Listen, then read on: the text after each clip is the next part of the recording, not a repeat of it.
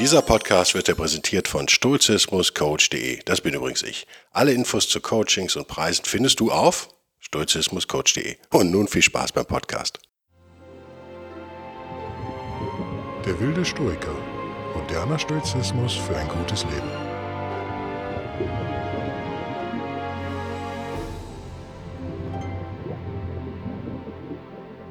Hallo und herzlich willkommen zu einer neuen Ausgabe von Der wilde Stoiker. Heute mit dem Thema Amor Fati. Was kann das bedeuten? Amor kennt ihr vielleicht, die Liebe. Und Fati, das Schicksal. Im Englischen ja so geblieben mit Fate. Heißt also, schlau kombiniert, liebe dein Schicksal. Okay.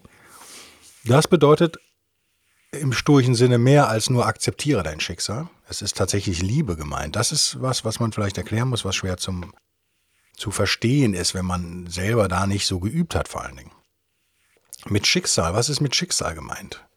Na, das ist eine einfache Definition zu sagen, alles das passiert. Das ist also nichts Esoterisches, oh, das Schicksal hat die beiden zusammengeführt. Nein, es ist das, was passiert. Und das, was dir passiert, persönlich sozusagen. Warum ist das so ein grundstoischer Gedanke? Naja, weil ihr kennt ja die immer wiederkehrende, der immer wiederkehrende Aspekt der Kontrolle versus Nicht-Kontrolle im Stoizismus. Ähm, die Realität da draußen könnt ihr im Großen und Ganzen nicht ändern. Es ist also so, dass Akzeptanz dieser Realität im Prinzip eure einzige wirkliche Option ist. Die Alternative wäre ja, dass man sich gegen die Realität sozusagen auflehnt, immer die Realität bekämpft und das führt am Ende natürlich nicht dazu, dass ihr gewinnt, weil die Realität, wie gesagt, 99 Prozent könnt ihr nicht kontrollieren. Es führt, es wird ein Kampf um des Kampfes willen irgendwann führt zu Bitterkeit und unglücklich sein. Das wollen wir ja vermeiden. Wir wollen ja glücklich sein. Es gab diese schöne Metapher, die ich glaube ich auch schon mal irgendwo erzählt habe, aber nicht in diesem Podcast. Von dem Hund, der an den Ochsenkarren gebunden ist, sozusagen. Das ist also ein Hund, der hat eine, eine Leine, die ist am Wagen, an dem Ochsenkarren festgemacht und der Hund ist natürlich die Metapher, ihr seid der Hund und der Ochsenkarren ist sozusagen euer Schicksal. Und wohin immer der Ochse den Karren zieht und der Mensch den Ochsen, der den Ochsen lenkt, das äh, nach links oder nach rechts lenkt das Gefährt, werdet ihr mitgezogen sozusagen. Ihr habt also jetzt zwei Möglichkeiten. Entweder ihr rennt mit, macht euch das Leben relativ leicht, oder aber ihr stemmt euch da immer gegen und werdet dann irgendwie böse noch verletzt, weil ihr euch dagegen stemmt, das natürlich kräftemäßig nicht hinkriegt und so weiter und so fort. Ich, es ist ein ganz schönes Bild. Ähm, wem das jetzt zu fatalistisch klingt, denn das ist Stoizismus eigentlich nicht, dem sei gesagt, der Hund hat ja noch Freiheiten. Er kann ja die Momente, die er genießen kann, zum Beispiel, wenn der Wagen anhält an einer Wassertränke und so weiter und so weiter, die kann er ja maximal genießen. Es ist also nicht damit gemeint, vollkommen depressiv und schicksalsergeben zu sein. Das müssen wir immer, muss ich immer wieder betonen. Amor Fati ist eine positive Einstellung. Fatalismus ist ja, wie ihr wisst, eine negative Einstellung. Eine andere Herangehensweise oder eine andere Möglichkeit, das zu erklären, was ich eben äh, angedeutet habe, dass ihr das Universum nicht kontrollieren könnt oder eure Welt sozusagen, ist zu sagen, okay, ihr bekommt nicht immer euren Willen. Also ihr wollt irgendwas und das bekommt ihr oft nicht. Manchmal bekommt ihr das oft nicht. Wir bekommen selten das Leben so serviert, genauso wie wir das am liebsten hätten. Deswegen macht es viel mehr Sinn, sich über das, was man bekommt, zu freuen, sozusagen. Es ist vielleicht nicht das, was ihr euch gewünscht habt, aber es ist das, was ihr bekommen habt und jetzt freut euch darüber. Das ist was Positives, Freude. Nicht nur einfach sagen, ah, ach ja, ich habe das nicht bekommen, jetzt muss ich das andere Zeug da haben. Nee, sondern sagen, Mensch, super, ich habe dieses Zeug hier bekommen. Klingt jetzt albern, ich gehe da aber noch ein bisschen in die Tiefe. Der Trick ist der, wenn ihr akzeptiert habt, dass ihr oft, fast nie würde ich ja sogar sagen, das bekommt, was ihr euch wünscht, dann macht es einfach Sinn, sich das zu wünschen, was ihr bekommt, weil auf diese Weise, ganz blöder rhetorischer Trick, wenn ihr so wollt, bekommt ihr immer das, was ihr euch gewünscht habt. Das klingt euch jetzt billig, zu billig vielleicht? Ist das nur ein Trick? Nein, es ist mehr als ein Trick. Weil nochmal, ihr habt eigentlich keine Alternative. Es ist so, wie es ist. Und so wie es ist, ist es für euch nicht zu ändern wenn man jetzt spirituell stoizistisch daran, stoisch daran geht, ich habe schon wieder stoizistisch gesagt übrigens, würde man sagen, oder könnte man sagen, eine Ebene höher geht, könnte man sagen, ja, es ist so, wie es ist und es ist gut so, wie es ist. Auch wenn ich jetzt denke, okay, das ist gerade richtig blöd, kann es trotzdem gut sein. Vor allen Dingen auf lange Sicht. Das gibt es ja so ähnlich im Taoismus, dass man sagt, okay, urteile nicht so vorschnell über Gut und Böse sozusagen. Er hat sich das Bein gebrochen, das ist ganz schlimm. Ja, aber weil er sich das Bein gebrochen hat, musste er nicht in den Krieg ziehen, wo seine ganze Kompanie erschossen wurde. Also war das ein Riesenglück, von dem Pferd runterzufallen und sich das Bein zu brechen und so weiter und so fort. Also es sind solche Ketten, die da aufgemacht werden von Kausalitäten und wir sind nicht immer als kleiner Mensch, als kleines Menschenkind nicht immer in der Lage, das, die ganze Kette zu überblicken. Das wäre jetzt sozusagen so eine esoterische Variante davon. Ähm, natürlich ist es so, eure Handlungen, die ihr heute vornehmt, um jetzt deterministisch zu bleiben vor allen Dingen, eure Handlungen, die ihr heute vornehmt, die bestimmen eure Zukunft. Plus ein Element des Zufalls. Das haben wir ja sogar in der Quantenphysik. Also da haben wir ja auch einen Determinismus durch die Naturgesetze und dann haben wir ein Element des Zufalls. Es macht Sinn, und ihr, diese Aktion, die ihr vorgenommen habt, eure Handlung in der Vergangenheit, die euer Jetzt bestimmt, könnt ihr nicht mehr ändern. Auch da macht es begrenzt Sinn, sich immer wieder zu grämen und zu sagen, oh, hey, hätte ich das doch bloß anders gemacht. Das macht so wenig Sinn. Sinnvoll wäre es, wenn es denn sich als Fehler rausstellt, im Jetzt, im Hier und Jetzt sozusagen ein, als Fehler erkennbar wird, zu sagen, okay, was genau ist der Fehler, den ich da gemacht habe? Und wie kann ich den in Zukunft vermeiden? Wie kann ich, wie kann ich andere andere Entscheidungen treffen. Wie, wie, vielleicht kann ich ja sogar die Art, wie ich, den Weg sozusagen, wie ich Entscheidungen treffe, mein Entscheidungs, äh, mein normaler Ablauf, Entscheidungen zu treffen, vielleicht kann ich den hier sogar ändern. Äh, mit ein bisschen Stoizismus und Disziplin. Weil diese Art Entscheidungen zu treffen, die ganz persönlich ist, von, bei jedem von uns, ist einer unserer wichtigsten Assets, wie man neudeutsch sagt, sozusagen. Das ist das, was eure Zukunft prägt. Das ist deswegen eine ganz wichtige Eigenschaft, die wir alle besitzen.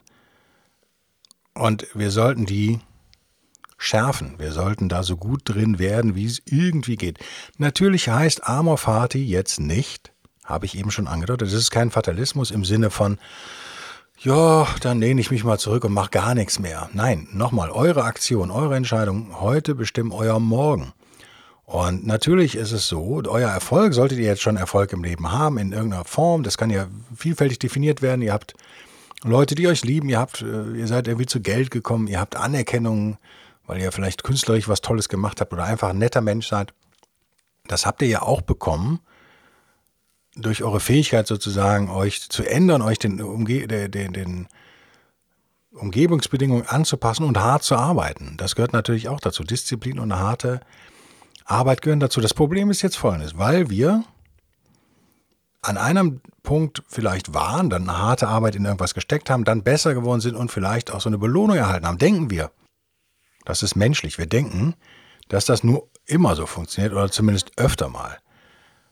Sprich, wenn wir mehr Input reingeben, in Form von Geld oder Arbeit oder Energie oder Willenskraft oder wie auch immer, bekommen wir am Ende auch mehr raus. Diese Linearität gibt es aber im echten Leben nicht so zwingend, sage ich mal. Was passiert, wenn wir so denken? Ja, wir rutschen schon wieder äh, in diese Geisteshaltung rein, die nicht stoische Geisteshaltung sozusagen. Also wir rutschen aus dem Stoizismus raus, könnte man auch sagen, und denken, dass wir unser Schicksal selbst in der Hand haben. Das ist eben nicht wirklich der Fall. Wir haben äh, in, in Teilbereichen haben wir unser Schicksal sehr wohl in der Hand, aber in vielen Bereichen eben auch nicht. Und deswegen ist harte Arbeit und Disziplin und Willenskraft nicht das, was uns überall retten wird. Das ist erstmal ein erschreckender Gedanke. Da fühlt man sich vielleicht schwach oder machtlos. Und man fragt sich, okay, was ist denn die Alternative? Soll ich jetzt einfach alles so akzeptieren, wie es passiert? Ja, genau, das ist die Alternative, würde ich jetzt mal so behaupten. Aber eben mehr als, äh, als, als akzeptieren, ihr sollt es eigentlich sogar lieben, was euch passiert. Wenn ihr das nicht tut, steht ihr euch teilweise halt auch selbst im Weg. Das ist auch wiederum menschlich. Wir denken viel an die Vergangenheit. Und wir vergessen vielleicht manchmal mit den Dingen zu arbeiten, die da jetzt sind, die uns gegeben wurden in dem Moment. Vielleicht lassen wir aber dann viele Chancen am Wegesrand einfach liegen. Man muss es ja nicht mögen, was da jetzt vor einem ist, was auch immer das jetzt genau ist in der Situation, aber man kann doch äh, seinen eigenen, man kann es doch zu seinem eigenen Vorteil einsetzen. Das ist doch wesentlich klüger, als das zu verleugnen und sich in diesem Irrglauben zu ergehen, dass man alles immer, immer kontrollieren könnte, wenn man nur genug Input reinsteckt. Vielleicht fängt man dann irgendwann an, das wäre dann so ein nächster Schritt auf dem stoischen Weg, überhaupt mal zu sehen, was passiert, ohne sofort eine Wertung damit zu verknüpfen. Also ähnlich wie im, Taoismus, was ich hier äh, eingangs erwähnt habe. Einfach erstmal klar sehen. Dann haben wir, also einer der, der bekanntesten Stoiker ist der Epiktetus, der Ex-Sklave, auf den kommen wir auch nochmal zu sprechen. Ich selber muss ihn allerdings auch noch, muss einige Werke auch nochmal wirklich durcharbeiten. Ich habe ihn oft nur als Zitat von jemand anderem, einem anderen Stoiker oder wem auch immer. Ich habe aber nicht das Original in Anführungsstrichen Deutsch oder Englisch jetzt eben, äh, logischerweise nicht in Altgriechisch äh, gelesen der war der erste, glaube ich jedenfalls, der das so richtig auf den Punkt gebracht hat, dass man sagt, naja, wenn man, man soll sich halt das wünschen, was passiert und dann ist man glücklich. Das klingt banal. Miyamoto Musashi hat was ähnliches gesagt, der japanische Samurai. Wir werden die Welt ändern können, aber eben nur in kleinen Teilbereichen. Wir sollten auch danach streben, diese Welt zu ändern und wir sollten danach streben, die Welt besser zu machen wenn wir mal sagen, wir sind mit unserem Schicksal unzufrieden, wir sind mit unserer Umwelt unzufrieden, dann schließen wir ja hauptsächlich als soziale Wesen, der Mensch ist ein soziales Wesen, wir schließen natürlich unsere Mitmenschen ein und kommen dann schnell in die Falle, dass wir denken, wir könnten unsere Mitmenschen kontrollieren. Das ist nicht der Fall. Wir kommen jetzt wieder zu diesem Kontrolle-Nicht-Kontrolle-Phänomen, was auch Viktor Frankl, den ich euch ans Herz lege. Viktor Frankl, Man's Search for Meaning, heißt auf Deutsch, wieder mal vergessen, Dankeschön dafür. Ich werde aber beide Varianten mal in den, in den der wilde Stoiker Vorwärtsstrich Buchclub einstellen. Beide Bücher sehr empfehlenswert. Selbst Viktor Frankl, ihr kennt ihn, Psychologe, Wien, äh, Jude, hat das KZ überlebt, hat schmerzlich erfahren müssen, ja sozusagen im KZ, dass man nicht immer kontrollieren kann, was einem passiert im Leben. Gerade als Gefangener in einem Konzentrationslager ist das nachvollziehbar für jeden schwierig. Aber man kann eigentlich immer kontrollieren, wie man, welche Gefühle das in einem auslöst, wie man sich entscheidet, die Sache, die passiert, zu beurteilen, sozusagen. Das verlangt ein ja, Höchstmaß an Stoizismus sozusagen, über das ich zum Beispiel nicht unbedingt immer verfüge. Aber nochmal, wir lernen ja alle. Ein anderer, den ich immer erwähne, wenn ich über Amor Fati rede, ist Friedrich Nietzsche, der äh, Hammerphilosoph sozusagen, der die Größe eines Menschen sogar in Amor Fati sozusagen bemessen hat. Der, der, das war eines seiner liebsten Ideen, einer seiner absoluten Favorites. Was macht einen Menschen groß? Jetzt mal frei von der Leber weggesprochen, ich zitiere hier nicht. Nun, wenn ihr nichts, wenn ihr nicht wollt, dass irgendwas anders ist als, als, als so wie es ist, dann guckt ihr nicht nach vorne und ihr guckt nicht zurück. Ihr seid sozusagen eben hier und jetzt, ihr seid in dem, in dem Moment. Und ihr wollt das. Und das heißt, ihr ertragt nicht nur das, was sowieso notwendig ist, euer Schicksal, sondern ihr liebt es sogar. Und diese Idee fand Nietzsche total faszinierend. Die kommt öfter mal in seinen Werken auch durch. Wir haben jetzt viel über Schicksal geredet, viel über was können wir machen, was können wir nicht. Das mag für den einen oder anderen so machtlos klingen, ist hier aber nicht gemeint. Denn mit Viktor Frankl gesprochen, der diese Idee auch, glaube ich, von den Stoikern hat, könnte ich mir jedenfalls sehr gut vorstellen, was die ursturche Idee überhaupt ist sozusagen. Es spielt keine Rolle, was passiert. Wir haben immer die Möglichkeit zu wählen, wie wir die Dinge wahrnehmen und welche Handlungen wir daraus ableiten. Also wie, wie wir auf Dinge reagieren. Und zwar faktisch reagieren, was machen wir? Und emotional reagieren. Also, wie, welche Gefühle löst das in mir aus und kann ich meine Gefühle ein bisschen steuern? Ihr merkt, das wird dem Stoizismus ja manchmal vorgeworfen, er sei so gefühlskalt, aber in Wahrheit arbeitet der Stoiker sozusagen positiv mit seinen Gefühlen. Der nimmt die nicht einfach hin und der ist schon gar nicht, im Idealfall, wie gesagt, der stoische Heilige, der wir alle nicht sind, aber dem wir nacheifern vielleicht, ist er nicht mehr ein Sklave seiner Gefühle. Er wird nicht überflutet, nicht übermannt davon. Und das ist ja was, was einem schnell passiert, gerade wenn man jung ist. Ne? Vielleicht in der Pubertät oder vielleicht 20 oder so. Und dann passiert was wirklich, wirklich nicht so richtig Tolles. Und dann ist man doch richtig aus den Socken gehauen, sozusagen. Dann liegt man da nieder. Und zwar auch eine relativ lange Zeit.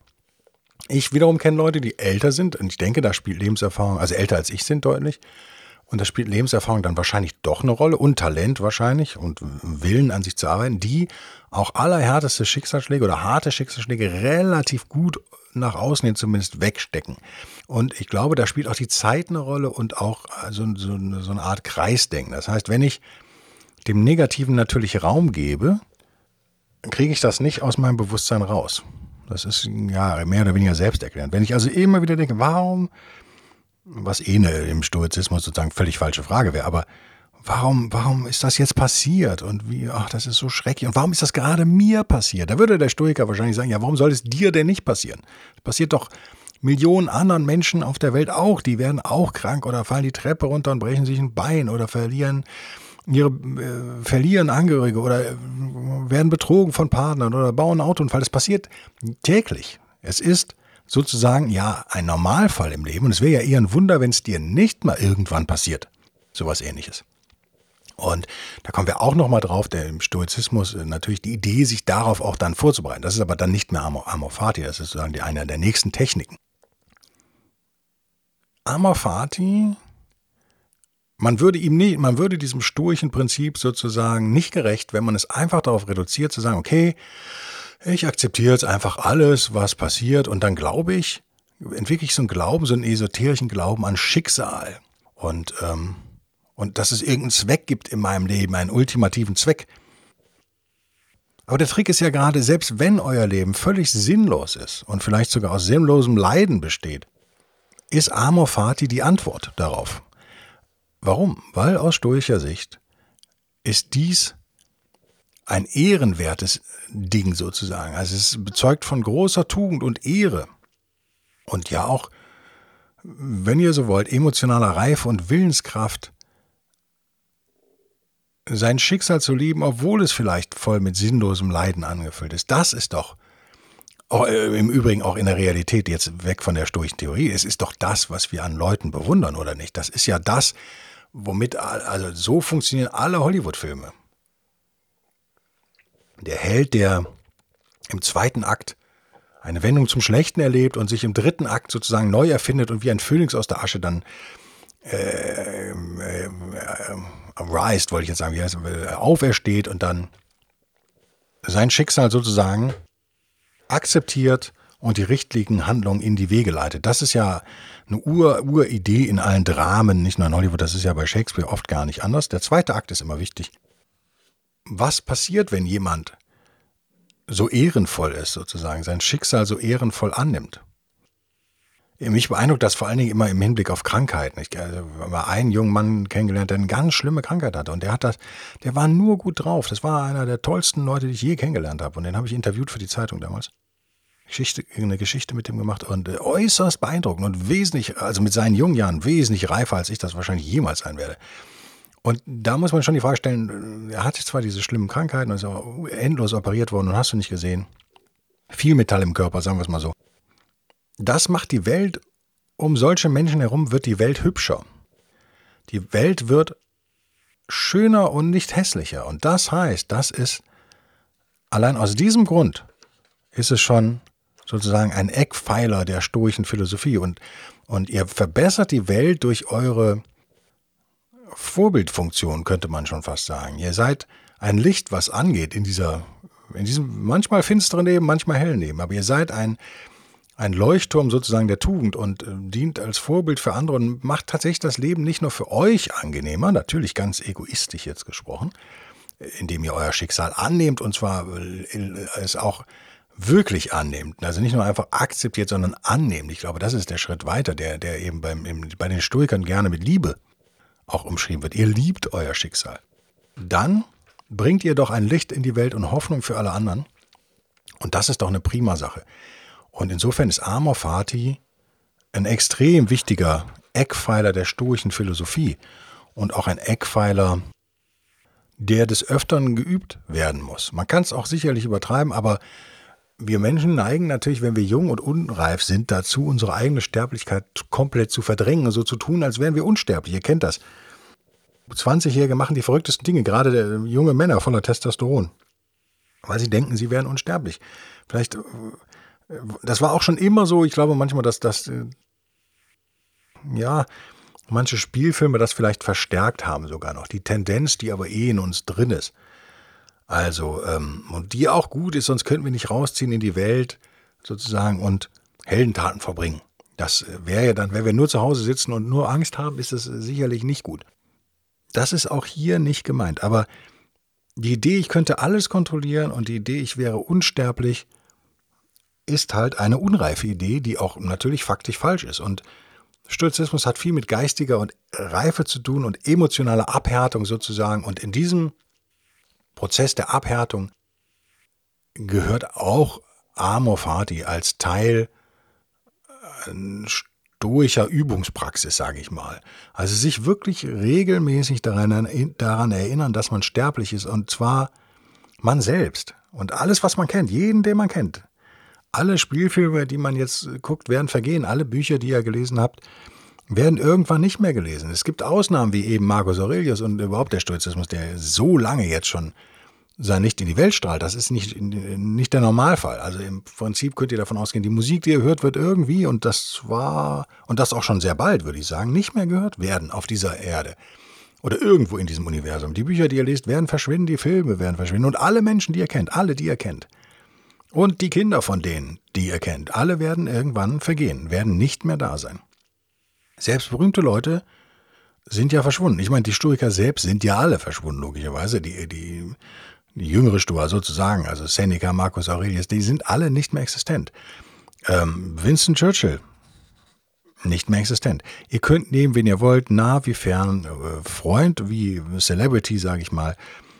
Dieses Schicksal ist der große Gleichmacher. Der Tod ist der große Gleichmacher, der uns alle trifft und der letztendlich auch unser Menschsein definiert. Nur durch den Tod bekommt das Leben einen Sinn, könnte man auch sagen. Das wird jetzt vielleicht hier zu weit führen bei dem Prinzip Amor Fati. Davon bin ich mittlerweile allerdings wirklich überzeugt. Ihr könnt ja mal als Gedankenexperiment euch überlegen, vielleicht bringe ich das Thema auch nochmal in der Zukunft, aber vielleicht schon mal jetzt so als Ausblick, überlegt euch doch mal, wie das wäre, wenn ihr unsterblich wärt. Ob das wirklich so toll wäre, wie man vielleicht, wenn man jung ist, sich ausmacht, ja geil, ich bin unsterblich. Gute Frage. Im Prinzip kann man Amor Fati auch und das vielleicht zum Abschluss dieses Themas als eine Art ehrenvolle, tugendhafte Rebellion vielleicht auch sehen. Die Verdrängung ist kein ehrenvoller Akt. Das Annehmen des Schicksals, gerade der Härten des Schicksals, denn jeder kann das Schicksal annehmen, wenn alles gut läuft, seien wir ehrlich, wenn ihr gerade im Lotto gewonnen habt und eine tolle, einen tollen Partner gefunden habt und alles läuft super geil, ähm, dann ist es ja nicht schwer zu sagen, ach, ich bin mit meinem Schicksal eins. Ich nehme das an, so wie es ist. Nein, das ist ähm, viel schwerer, wenn ihr gerade eine schlechte Diagnose bekommen habt, wenn ihr all, all euer Geld verloren habt. Und der rebellische Akt ist, wenn, um das jetzt kurz zu erklären, ist, ist natürlich, das, man könnte sich das so vorstellen, wie das Leben ist da draußen und es schreit uns an. Und schreit uns an und sagt, es gibt keine Bedeutung in deinem Leben. Das Leben hat keinen Sinn sozusagen. Und ich schmeiß dir jetzt alle möglichen Sachen vor die Füße, und zwar ein paar gute Sachen und ein paar schlechte Sachen. Und am Ende wirst du aber sterben und alle, die du kennst, werden auch sterben. Und trotzdem gucken wir zurück und blicken dieses Leben an und lächeln es an und sozusagen überschütten es mit Liebe und Akzeptanz. Das ist sozusagen ein Akt der Rebellion. Das macht uns ein Stück weit im Ideal, ich rede jetzt über das Ideal, ein Stück weit ist das tatsächlich so eine Art Superkraft, die einen unverwundbar macht. Das ist eben das Problem. Ihr seid der Herr in eurem Haus, in eurem inneren Haus, in eurem geistigen und seelischen Haus, in eurem emotionalen Haus. Und das ist das, was eben Epiktetus meint, genau wie Aurelius, genau wie, wie Viktor Frankl, dass am Ende, im Idealfall, der eine mehr, der andere weniger, aber am Ende entscheiden wir darüber, wie wir fühlen und nicht jemand da draußen. Und das, was wir nicht ändern können, was eben da draußen existiert und was uns beeinflusst und uns hin und her zerrt, nennen wir es einfach mal das Universum, nennen wir es die Natur, nennen wir es das Schicksal, das akzeptieren wir, wie es ist. Wir ändern das, was wir ändern können und den Rest akzeptieren wir. Das ist, gibt eine unfassbare Seelenruhe. Stelle ich mir jedenfalls vor, ich habe es nur in kleinen teilweise in Mini-Prozentzahlen konnte ich das so für mich vielleicht realisieren und merke schon, wie das hilft. Ähm, gerade wenn es um Krankheiten geht und so. Ich hatte auch ein bisschen Verletzungspech die letzten Monate. Ja, letztes Jahr war nicht so toll, immer wieder Probleme. Und ich merke, also auch immer noch steht da so ein OP im Raum oder nicht. Und ich merke, wie mich das früher echt so sehr wütend gemacht hätte. Und jetzt habe ich das nicht mehr so extrem. Also ich bin dann, habe so meine Phasen und dann schaffe ich es aber auch, bewusst sozusagen meine Gedanken woanders hin zu, in eine andere Richtung einfach zu lenken. Und ähm, ja, eine bizarre Übung ist, dass man sich dafür dann sozusagen noch bedankt beim Schicksal, auch wenn was Schlechtes passiert. Und sagt, Schicksal, ich liebe dich auch, übrigens. Du liebst mich, aber ich liebe dich auch. Und damit höre ich auf, macht euch eure eigenen Gedanken dazu, lest das vielleicht nochmal nach. Amor Fati, ein hochinteressantes stoisches Prinzip. Und ihr befindet euch, wenn ihr dieses Prinzip anwendet, wenn ihr das in eure tägliche, wöchentliche, monatliche, wie auch immer, stoische Übung einbaut, wenn ihr euch regelmäßig erinnert, okay, all das ist vergänglich, was natürlich auch dazu führt, dass eure Probleme offensichtlich kleiner werden, Logo, und euer Leben glücklicher wird, da brauche ich, glaube ich, kein Beispiel nennen. Ich mache es aber trotzdem, weil ich gerne Beispiele nenne. Nehmt euch an, äh, nehmt an, ihr wollt ein neues Auto äh, euch kaufen und könnt euch nicht entscheiden, Modell A und B, und dann liegt ihr die halbe Nacht wach und denkt, ja, klar, aber A ist schneller, aber B ist günstiger und, und A sie, äh, sieht nicht so gut aus wie B und hast du nicht gesehen. In dem Moment sich einfach mal kurz sagt, das hat eigentlich überhaupt keine Bedeutung es ist so ein bisschen, äh, muss man so zwei Gedanken in eine Richtung gleichzeitig denken. Man muss sich einerseits A, klar sein, dass es überhaupt keine Bedeutung hat und dann viel relaxter werden und entspannter werden und B, trotzdem noch sich darüber freuen, wenn das mit dem neuen Auto dann am Ende funktioniert. Habe ich das, ist das verständlich? Es ist so ein bisschen widersprüchlich, oder? Man akzeptiert das, was passiert, eben Fati sozusagen, aber man freut sich dann trotzdem noch. Also das ist mir ganz wichtig zum Ende dieses Podcasts nochmal rüberzubringen. Amor Fati ist nichts Negatives, es ist etwas Positives, was allerdings Übung verlangt und was euch am Ende aber wahnsinnig viel geben kann. Und probiert's aus, sagt mir vielleicht, wie es bei euch funktioniert, schreibt mir Kommentare. Ich bin eh immer dankbar für Feedback. Ihr könnt auch auf der wildestoiker.de könnt ihr na, ich glaube, da habe ich die Kommentarfunktion abgeschaltet. Vielleicht schalte ich mal irgendwann an. Das hat aber nichts mit euch zu tun. Das hat was mit Datenschutz zu tun, weil mich das alles wahnsinnig nervt, was da für ein Unsinn in Brüssel verzapft wurde. Ich glaube, von einem Deutschen. Ich glaube, von einem Grünen war es damals. Das ist Wahnsinn. Ich freue mich trotzdem über Mails. Meine E-Mail-Adresse kennt ihr vielleicht. Das ist vorname.nachname.de. Äh, Vorname und Nachname könnt ihr euch jetzt selber ausdenken. Mein Name ist Guido Bellberg. Ich bedanke mich, bedanke mich fürs Zuhören. Bis nächste Woche. Tschüss.